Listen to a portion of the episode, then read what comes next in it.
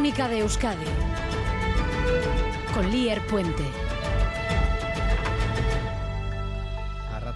Son las 2 de la tarde. Este mediodía se ha inaugurado el conjunto escultórico Agurra en Verango, en el décimo aniversario del Museo Memorial del Cinturón de Hierro. Ha sido el primer acto de la consejera de Igualdad, Justicia y Políticas Sociales del Gobierno vasco, Nerea Melgosa. Se ha referido a la futura Ley de Memoria Histórica y Democrática de Euskadi, actualmente en tramitación en el Parlamento vasco, como una oportunidad única de reconocer a las víctimas de la guerra civil y la dictadura franquista.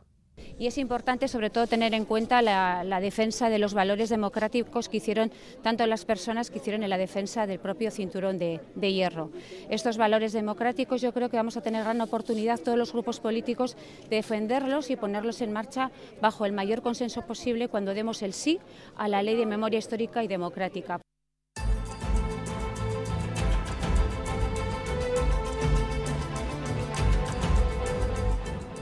Entrevistada esta mañana en Crónica de Euskadi fin de semana, la coordinadora general de Podemos Euskadi y diputada en el Congreso, Pilar Garrido, ha denunciado la situación de Osakidecha. A su juicio, falla la planificación y el gobierno vasco. Algo tendrá que hacer el gobierno vasco, no puede decir que hace las cosas bien. Cuando la ciudadanía estamos sufriendo en nuestras carnes la inseguridad, las incertezas de ir a, un médico que, no te atiende porque o no hay médico o no hay cita, sí se está produciendo un desmantelamiento de la sanidad pública vasca y hay un proceso de privatización que es el modelo del Partido Nacionalista Vasco y por lo tanto yo creo que tenemos que salir a la calle para decir que así no. Hoy es el Día Internacional contra la LGTBI fobia en el deporte. Las personas del colectivo sufren discriminación en muchos ámbitos de su vida, pero el deporte es especialmente discriminatorio en este sentido. Entre otros actos, hoy lo han visibilizado con un partido de voleibol en Gasteiz. Han querido visibilizar que las personas LGTBI también hacen deporte y tienen todo el derecho a ello. Antoine Saez, del equipo Miaucatus.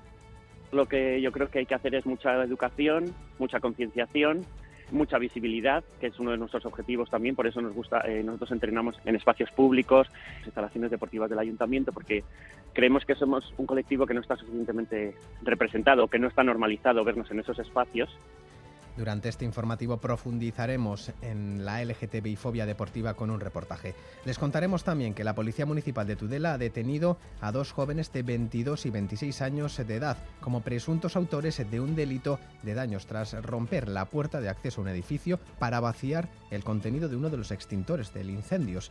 En el momento de la detención ninguno de ellos portaba documentación y uno de ellos intentó suplantar la identidad de otra persona. Además, agentes de paisano de la Erzainza de la comisaría de Bilbao detuvieron ayer a un hombre de 37 años acusado de un delito de robo con fuerza. Los herchañas sorprendieron al ladrón cuando se encontraban forzando la ventanilla de una autocaravana. Habían conseguido abrir una de las puertas, había conseguido abrir una de las puertas e introducirse en el interior. Y ya lo saben, estamos en pleno fin de semana de Ñauteris. Aratustes, carnavales, los disfraces inundan cada rincón de nuestros pueblos y ciudades. En Tolosa se han levantado a las 8 de la mañana con la Diana y se han paseado por las calles del pueblo en pijama. Luego ha sido el tiempo de buscar disfraz y desfilar por las calles. Hasta Tolosa se ha ido nuestra compañera Olatz Balda. Adelante.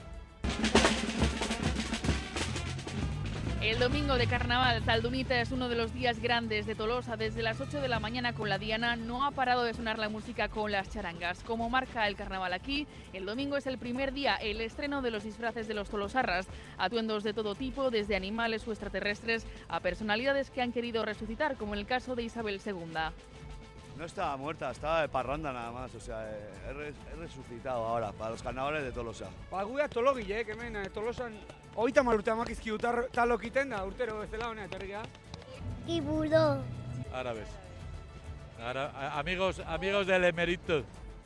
Desde las 11 de la mañana, 12 carrozas y comparsas de cuadrillas también alegran las calles para divertir a pequeños y mayores. Por la tarde tendremos el tradicional pasacalles hasta la Plaza de Toros. Por la noche conciertos y vuelta a empezar mañana porque todavía queda carnaval en Tolosa con Aste Artita y Aste Lenita. Se lo hemos contado aquí en directo. Este mediodía se ha disputado en Guernica la final del High Light Winter Series de cesta punta. El ambiente en las calles ha sido envidiable. Bueno, va emocionante izetie, bai agulek eta barandikan alde. Txapelketa oso egon gara hemen, astelenero, orduen gaur hemen egon bier. Partidazo, partidazo, y seguro que sí, tres guerniqueses y nada, con ellos, a tope. Gaur gainera Diegori despedida ona bizako. Osea, que bai, bai, bai, lagunakin, lagunakin. Ya temporada dana. Bai, gaina herrikoa esan da, ba. Con el que gane. De la parte estrictamente deportiva de la final se encarga nuestro compañero de deportes, eh, John Zubieta, Rachaldeón. Hola Rachaldeón, antes que nada tenemos que comentar la victoria en el Winter Series de la pareja entre comillas veterana eh, Diego Viascochea y Manuel López han impuesto en tres jocos a la pareja, digamos, más joven formada por mmm, Barandica y Lequerica. Un partido extraordinario, en gran ambiente y un, un, comentario que haremos más extenso a lo largo de nuestro Quirolandia. Como se puede comprobar, remitimos a la Lope. Y en cuanto al fútbol, el Atleti buscará eh, ante el Atlético de Madrid un triunfo ante el Atlético, como decía, que pueda suponer un empujón europeo. Y en golf, Ram sigue dando alegrías, ya está al frente del Genesis Invitational de Los Ángeles. En segunda división recordamos que Leibar ganó por 0-2 al Lugo y por último que el Alavés buscará esta tarde su quinta victoria consecutiva a costa del colista Ibiza. Es que Ricascollón, ampliamos toda la información deportiva a partir de las dos y media. Les contamos también que la calidad del aire es mala en Iparralde, Bilbao y Donostia. El índice ATMO, que indica la calidad del aire, sitúa a la zona de Iparralde en el nivel rojo. Se detecta gran cantidad de partículas contaminantes en el ambiente y el mapa de calidad del aire del gobierno vasco también sitúa a Bilbao y Donostia en la zona roja. El gobierno vasco ha achacado al polvo saharaui la situación actual que junto a la estabilidad atmosférica y la ausencia de lluvias ocasiona una elevación de los valores de polución. Pues conozcamos la previsión meteorológica de Euskalmet con Jayone Munarriz, Arracha León. Caixo Arrachaldeón, durante las próximas horas eh, seguiremos con nubes bajas en muchas zonas de la vertiente cantábrica, sobre todo cerca de la costa y especialmente en Vizcaya. Y con la entrada del viento del eh, norte, las máximas se van a quedar en general en torno a los eh, 15 grados en la vertiente cantábrica. En cambio, la sur seguirá luciendo el sol y el ambiente será más templado. El lunes el viento volverá a soplar del sur y por ello de nuevo subirán las temperaturas máximas en la vertiente cantábrica y se alcanzarán los 20 o 21 grados en muchas localidades y la mitad sur se quedarán entre los 16 y los 18 grados. Por tanto, arrancamos la semana con unas temperaturas máximas elevadas para la época. Las mínimas también subirán algo, pero aún y todo se podrían producir algunas heladas en zonas de Álava y Navarra. Por otro lado, a primeras horas podríamos tener algunas nieblas en el interior y algunos intervalos de nubes bajas en el norte, pero pronto desaparecerán, dando paso a una jornada soleada con algunas nubes medias y altas. Por tanto, comenzaremos la semana con sol y unas horas centrales más que templadas. En carreteras, atención, en la Vizcaya 625, a su paso por Arrigorriaga y en sentido Bilbao, una autocaravana averiada obstaculiza el carril y los agentes se encuentran en el lugar regulando el tráfico, dando paso a alternativos. Reciban un saludo de los compañeros y compañeras de redacción que hacen posible este informativo también de Jorge Ibáñez y Jesús Malo desde la parte técnica. Son las 2 y 8 minutos. Comenzamos.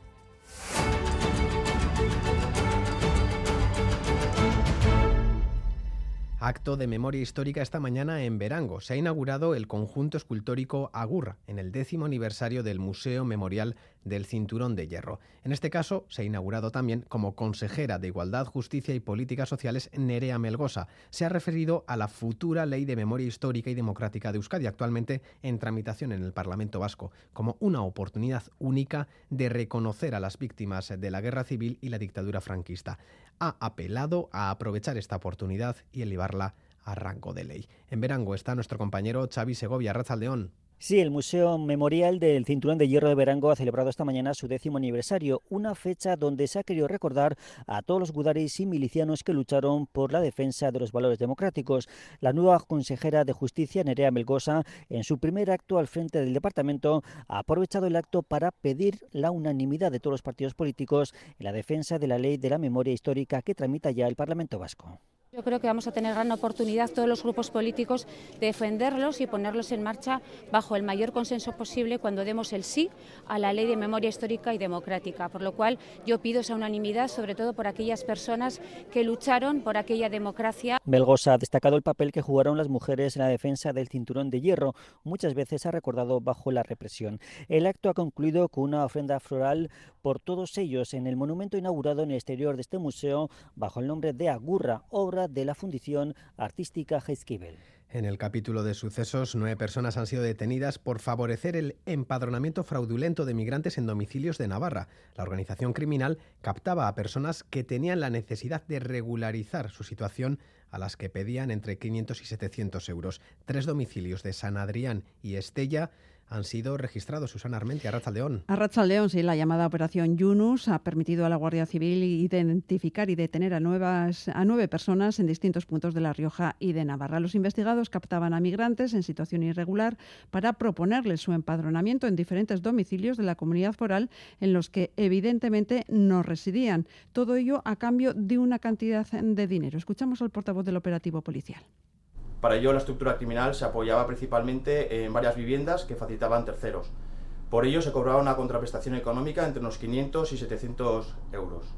En total han salido a la luz un centenar de empadronamientos fraudulentos que han supuesto para la banda criminal unos ingresos de 60.000 euros. El juez ha enviado a prisión provisional y sin posibilidad de fianza al responsable de la trama y se ha intervenido documentación, teléfonos y dinero localizados durante el registro de tres viviendas de San Adrián y de Estella. Seguimos en Navarra. Cuatro presos de la cárcel de Pamplona han propinado una paliza, puñetazos y patadas al hombre encarcelado esta semana como autor de un delito de agresión sexual a una niña de 8 años en un domicilio de Barañain. La agresión se produjo durante el desayuno y tuvo que ser trasladado al hospital.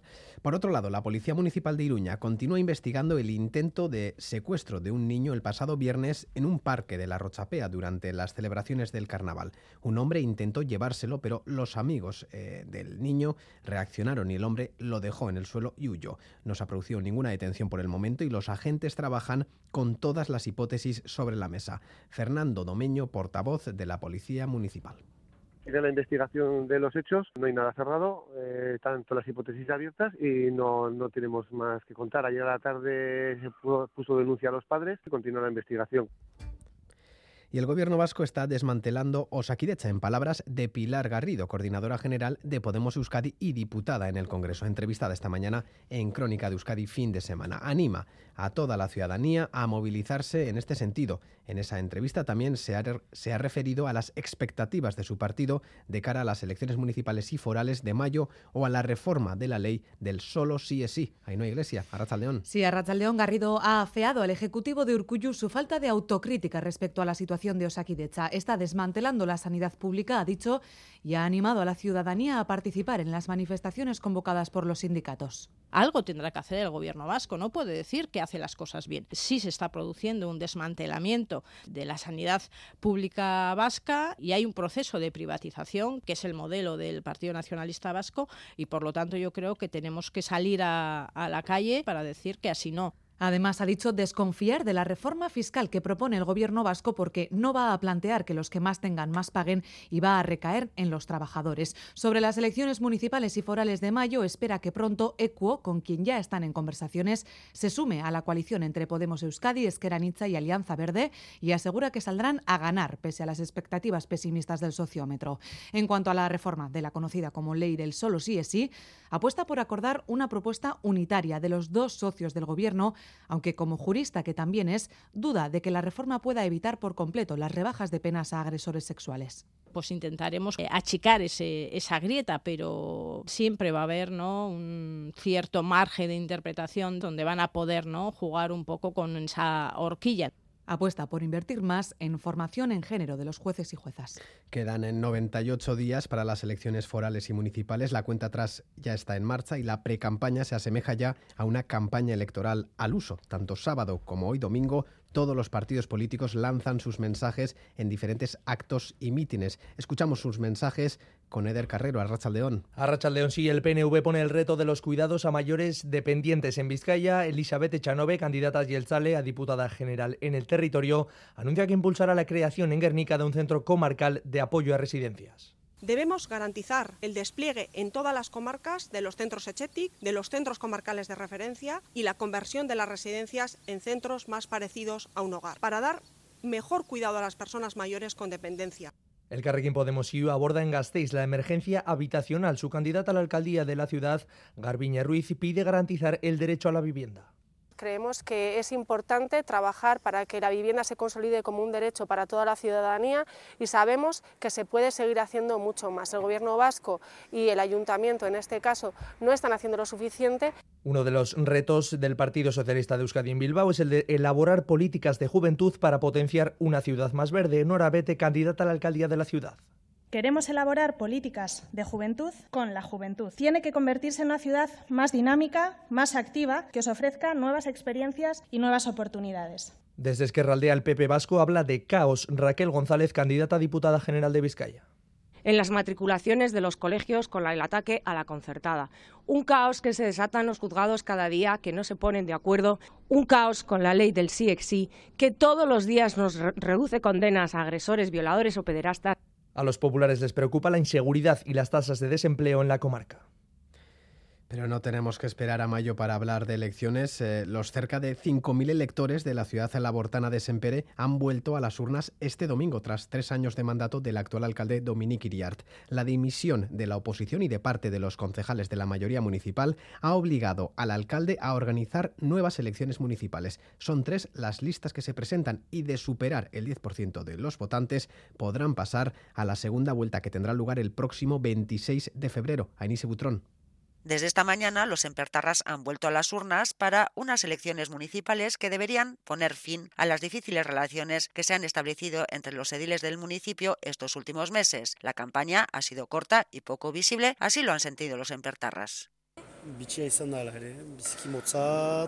Egoera berezia da, gara aipatzen zela aspalditik, baina behar bada zaila dela ere kampaina egitera eta olako giro batetan, baina...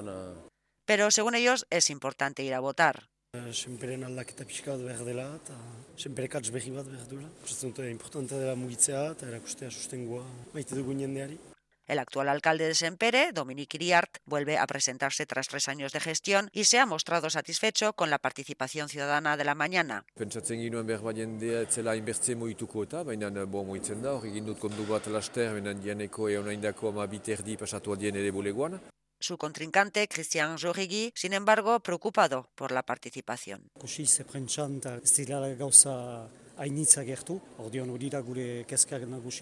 Los electores tienen hasta las 6 de la tarde para votar y los resultados se darán a conocer hacia las 7. Son tres las listas en competición, la del actual alcalde Dominique Iriart, la del centro derecha Egin Sempererenzat y la de Christophe Jorigui Achberry, sin etiqueta política pero de sensibilidad abertzale. El ministro de Agricultura, Pesca y Alimentación, Luis Planas, presidirá este lunes el pleno del Observatorio de la Cadena Alimentaria. Su objetivo será lograr un correcto equilibrio entre los eslabones de la cadena alimentaria para que haya una competencia justa, leal y efectiva. Pero desde el lado morado del Gobierno central temen que el encuentro acabe con fotos sonrientes y palabras vacías. Madrid, Isaro Baza. Sí, el ministro de Agricultura se reúne mañana con representantes de la cadena alimentaria. El objetivo es analizar las últimas medidas aplicadas por el Gobierno, principalmente la bajada del IVA de algunos alimentos, pero Planas también pedirá a los agentes que hagan un esfuerzo extra para aplacar la subida de los precios de los alimentos. Los socios de Unidas Podemos creen que esta reunión no va a implicar cambios, que va a concluir con palabras vacías y por ello instan a los socialistas a tomar decisiones. Pablo Echenique. Y creo que no es momento de que al gobierno le tiemblen las piernas, es momento de tomar decisiones en el boletín oficial de, del Estado y dejar de pedirles por favor a los que se están forrando que se dejen de forrar, porque ya hemos visto que eso no va a pasar. Los morados han propuesto bonificar un 14% la cesta de los alimentos básicos, tal como se hizo con el carburante, pero los socialistas consideran que la propuesta no es viable. La inflación de la cesta de la compra ha superado el 15% en los últimos cuatro meses. Es más, de acuerdo con la OCU, llenar la cesta de la compra ahora cuesta 860 euros más que hace un año. Mañana, lunes 20 de febrero, se cumplen 20 años del cierre de Euskaldun Egunkaria por parte de la Guardia Civil y la detención de varias personas por orden judicial. Además de la contundente respuesta de la sociedad, el cierre supuso la reacción de los empleados que trabajaban en el diario. Desde el primer día, estos periodistas continuaron un periódico impreso primero con Egunero y en junio de 2003 con Berria.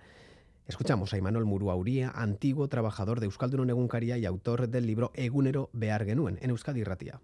Bidegabekeria handi baten azpilan e, topatu genuen gure burua, eta, bueno, asmatu genuen, ba, erantzuten, asmatu genuen zara guk, ba, ba, egunkariko langileok, eta babestu gintun jende guztiak, eta, bueno, olatu bat izan zen hori, ez? Eta gero geneukan amorru ikaragarria, ez? Ba, egin ziguten adatik. Eta horren, bueno, horren horren asketa batek eman zigun indarra ba, ba, egunkari txikiua kalian jartzeko, e, jendearen e, busoietaraino eramateko, kioskotan salgai jartzeko. Hoy es el Día Internacional contra la LGTBI-fobia. En el deporte, las personas del colectivo sufren discriminación en muchos ámbitos de su vida, pero el deporte es especialmente discriminatorio en este sentido. Para visibilizar esta situación, esta mañana en el Campillo de Vitoria-Gasteiz se ha jugado un partido de vóley participativo. Ainhoa. Sí, un partido de voleibol en el que todo el que quisiera ha podido participar y también un espacio de información con música que lo ha ambientado todo. Lo han organizado el Observatorio LGTBI y Cusgune junto con el equipo mixto e inclusivo de voleibol Miau Catus. El objetivo ha sido doble, visibilizar que las personas LGTBI también hacen deporte y tienen todo el derecho a ello y denunciar el odio que sufren en este ámbito. Y es que los insultos y las actitudes LGTBI fóbicas son habituales también en el deporte escolar. Amets Martínez de Heredita y Cusgune eh, maricón al árbitro, al jugador, lo que fuera, enarbolar esa masculinidad, ¿no? Es decir, el, considerar que si un jugador no corre lo suficiente o no juega de, determinada manera, pues se le pueda llamar amenaza o con las mujeres, ¿no? El hecho de que sean eh, llamadas marimachos, etcétera, etcétera, es una cosa habitual en el deporte. El equipo Miau Catus vive en sus propias carnes la LGTBI-fobia, pero le hace frente Antoine Saez. Mucha concienciación, mucha visibilidad, que es uno de nuestros objetivos también, por eso nos gusta, eh, nosotros entrenamos en espacios públicos, instalaciones deportivas del ayuntamiento, porque creemos que somos un colectivo que no está suficientemente representado, que no está normalizado vernos en esos espacios.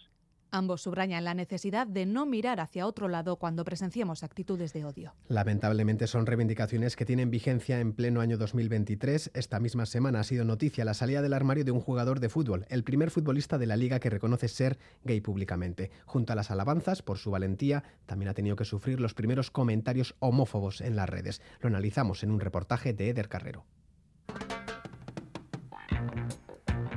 Se dice que el deporte es un reflejo de la vida y de cómo está la sociedad.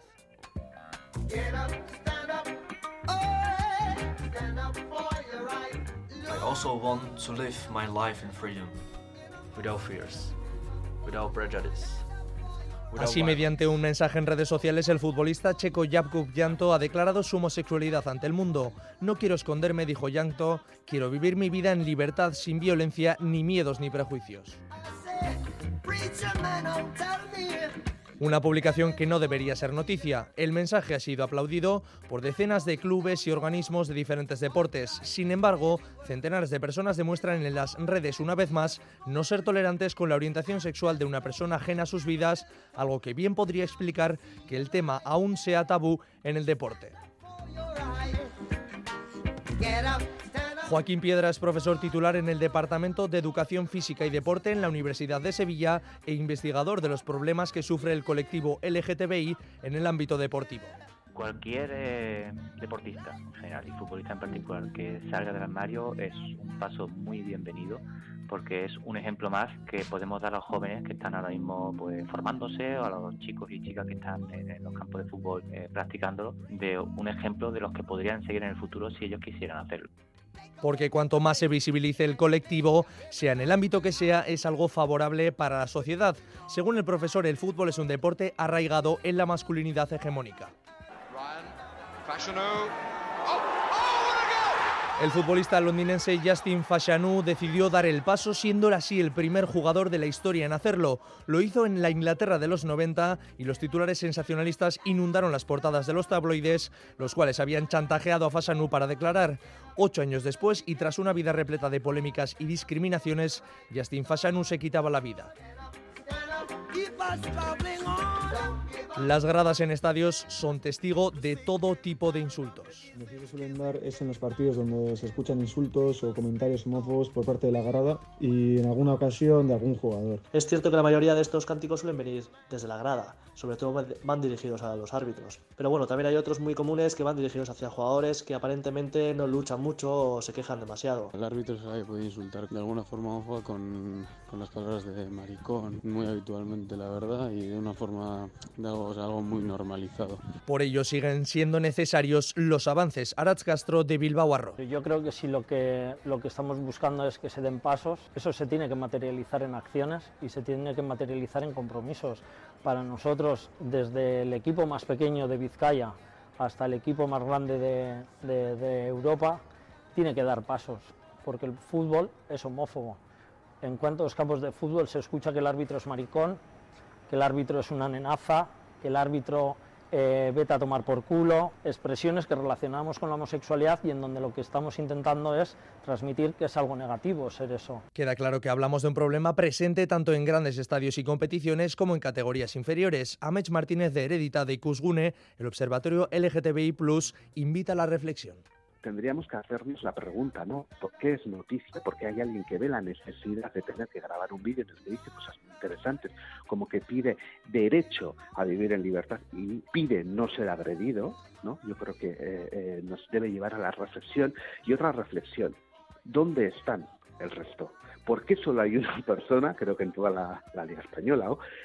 Que haya salido del armario. Y yo creo que volviendo a casa tendríamos que preguntarnos dónde están las personas LGTBI en los equipos vascos.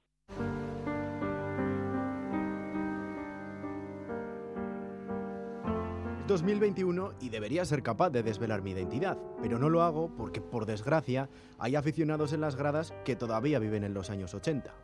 Son declaraciones de una entrevista anónima publicada por el periódico The Sun. Las palabras del jugador de la Premier League inglesa evidencian una clara ausencia de parámetros de libertad.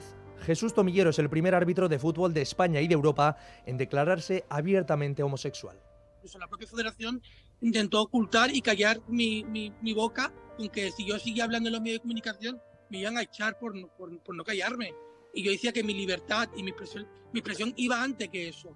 Finalmente, Tomillero decidió abandonar su carrera arbitral. Conozco a jugadores de, primera división del Real Madrid incluso que son gays, que ha intentado decirlo, pero sus propios clubes le, prohíben decir que, que, son del colectivo LGTBI. El propio Tomillero celebra la vigencia de la nueva ley del deporte que incluye y ampara al colectivo LGTBI, pero denuncia que existen grandes clubes que prohíben a sus jugadores sacarlo a la luz. Ha estado en boca de todos este pasado mes de diciembre el Mundial de Fútbol celebrado en Qatar. Allí el régimen castiga con dureza la homosexualidad, incluso hasta la pena de muerte. Durante la cita mundialista se prohibió a personas LGTBI cualquier muestra de afecto y castigaría a futbolistas que portaran el brazalete arcoíris. Jan Infantino, presidente de la FIFA. Uh, Hoy me siento gay, hoy me siento trabajador migrante, hoy me siento discapacitado, hoy me siento catarí, Hoy me siento árabe. Hoy me siento africano. Con estas confusas y para muchos avergonzantes declaraciones respondía la FIFA a la sombra además de la sospecha y de las denuncias de corrupción. Desde suelo catarí, Melissa Reddy, reportera de Sky Sports, cargaba duramente contra las palabras de Infantino, le decía no puedes negarlo y hablaba de declaraciones ofensivas, irrespetuosas y confusas. Creo que esta será la Copa del Mundo que realmente sustente lo sucio que es el juego, declaró Reddy. El factor principal de que los jugadores no lo saquen a la luz, dicen, viene del temor frente a las amenazas. El temor, el temor creo que es real de que todo el mundo se le eche encima y todo el mundo habló de equipo, compañeros y equipo técnico, hablo de presidencia y, demás responsables de los clubes, hablo de, de aficionados, hablo de los medios de comunicación. En el deporte femenino no ocurre lo mismo, en ese caso ellas son más respetuosas y tolerantes. Mientras tanto, en el deporte masculino, las asociaciones trabajan con clubes y futbolistas para asesorar. Según un estudio en el Estado, son más de 140 los jugadores profesionales homosexuales. Se espera el respaldo de UEFA, FIFA y el resto de organismos, pero es un apoyo que se considera mediático y que según Piedra en ocasiones carecen de contundencia. Existen intereses económicos que influyen.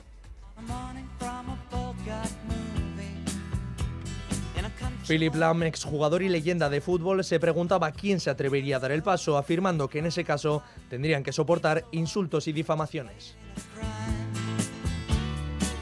Los profesionales coinciden en que es una grave problemática que toda una sociedad debe erradicar a base de educación.